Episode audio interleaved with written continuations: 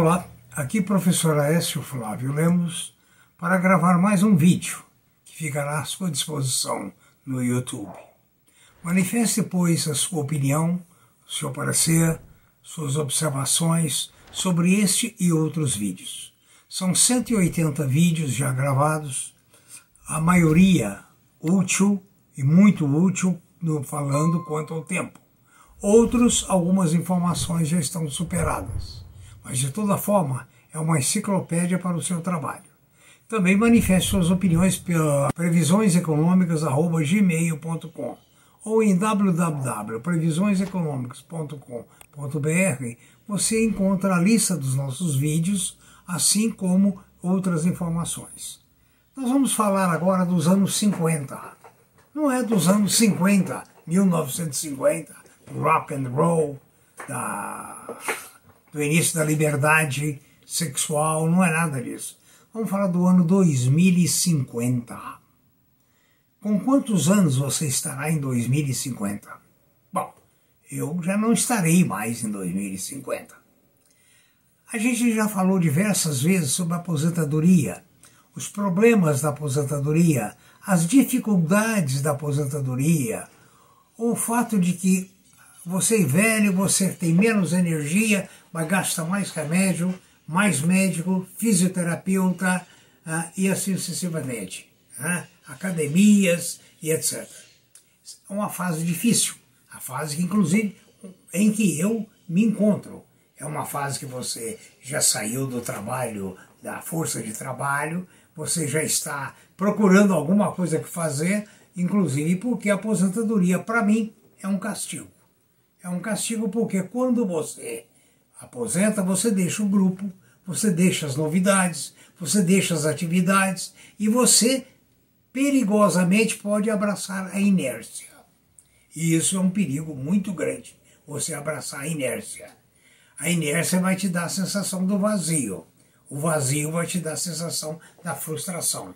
Por isso é preciso ter alguma coisa, alguma atividade.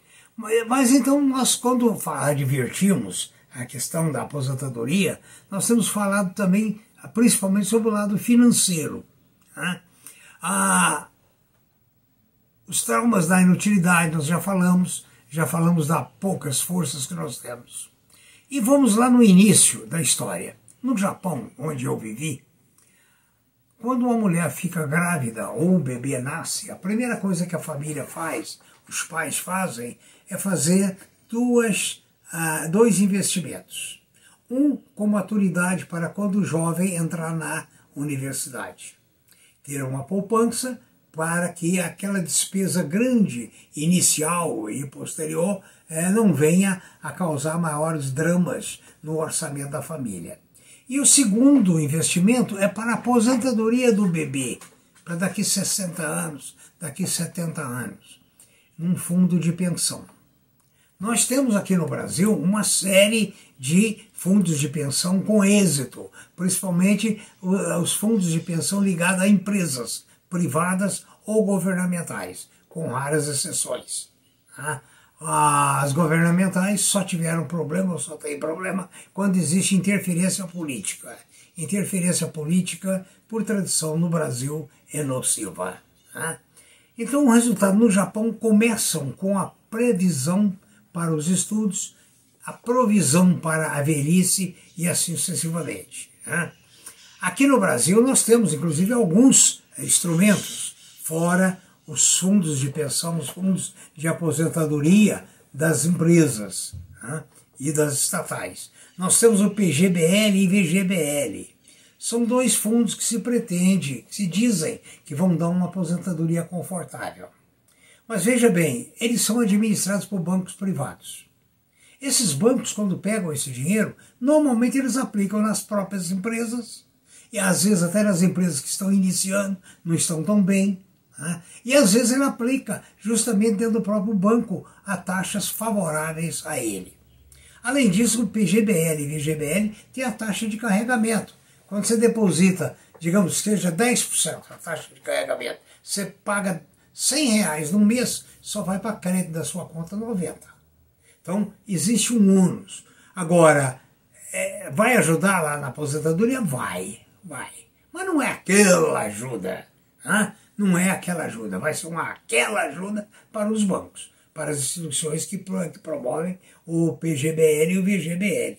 Então, mas é também uma ferramenta de proteção para a sua a aposentadoria. Né? Agora, eu inclusive trabalhei 18 anos numa universidade e sempre eu perguntava para os jovens qual é a sua maior preocupação. Raramente, raramente um ou outro dizia, não, é a minha velhice. Raramente. A maioria estava preocupada em casar, comprar carro, comprar casa, brincar, farrear e assim sucessivamente. E não é assim.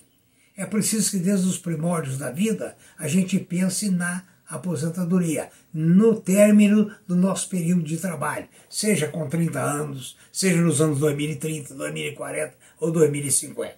Né? Nós estamos chegando, aí é uma coisa que deve agravar muito, nós estamos chegando no dia 15 de novembro de 2022, segundo a ONU, estaremos chegando a 8 bilhões de habitantes. É muita gente. Ah, em 2023, a Índia vai superar a China em termos de população. A China hoje tem 1 bilhão e 400 milhões. Espera-se que em 2050 ela tenha 1 bilhão e 300 milhões, ou seja, 100 milhões a menos. O Brasil já está com taxa de crescimento decrescente. A África ah, terá crescimento populacional. O país mais populoso do mundo nos anos 50 será a Nigéria. Estima-se que a população eh, mundial estará em 8,5 bilhões em 2040. Ah, e assim sucessivamente. Depois vai haver uma estagnação. Veja bem, uma questão da, da, da, da estimativa uh, de vida. O índice continuará crescendo até um certo ponto. Agora, o que, que é que tem ocorrido que tem feito com que a taxa de crescimento seja cada vez menor? Mais cultura, os casais eh, vendo mais dificuldade para educar, e objetivos diferentes, né? porque até de 1950 até 2021, a média de nascimento por mulher decaiu de 2,3 para 2,1 aqui no Brasil. Veja bem, 2,1 não repõe a população. 2,1 você tem que considerar a taxa de mortalidade. Então 2,1 já é negativo. No mundo, 55 países já vêm caindo a sua população geometricamente. Croácia, Japão, Bósnia, Hungria, Romênia, eh, Letônia, Ucrânia e outros já estão há algum tempo com diminuição populacional. Tanto é que nós já comentamos em outro vídeo que na Itália tem locais, tem vilas que a prefeitura está dando a propriedade ou vendendo por um preço irrisório, 10 mil reais, 20 mil reais, desde que a pessoa recupere aquela propriedade e more ali. Porque a tendência das vilas é o esvaziamento por causa da falta de emprego. Né? Então, resultado, há, há muito tempo, esses países que eu citei já têm taxa de crescimento muito abaixo de 2,1, que seria a taxa teórica de reposição. Né? A, a Índia vai continuar crescendo até 1 bilhão e 700 milhões. O Brasil vai parar de crescer em 2050 com 231 milhões de habitantes. A África subsaariana a média de filhos é de 4,6 por mulher.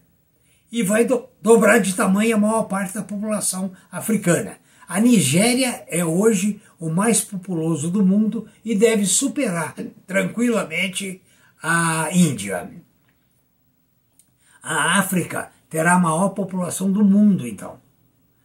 A Inglaterra, agora observe bem, o que, que acontece com os países que têm muita gente? Provoca imigração. Vocês veem todo dia notícia de que foi pego um navio, um, um ônibus, um carro transportando é, imigrantes ilegais. Tá? E tem os imigrantes legais. Veja bem um dado impressionante. É, quando eu estava agora na, na Inglaterra, me informaram que 49% da população da Inglaterra não é, tem sangue inglês de origem. 51% é de origem inglesa. O que, que aconteceu?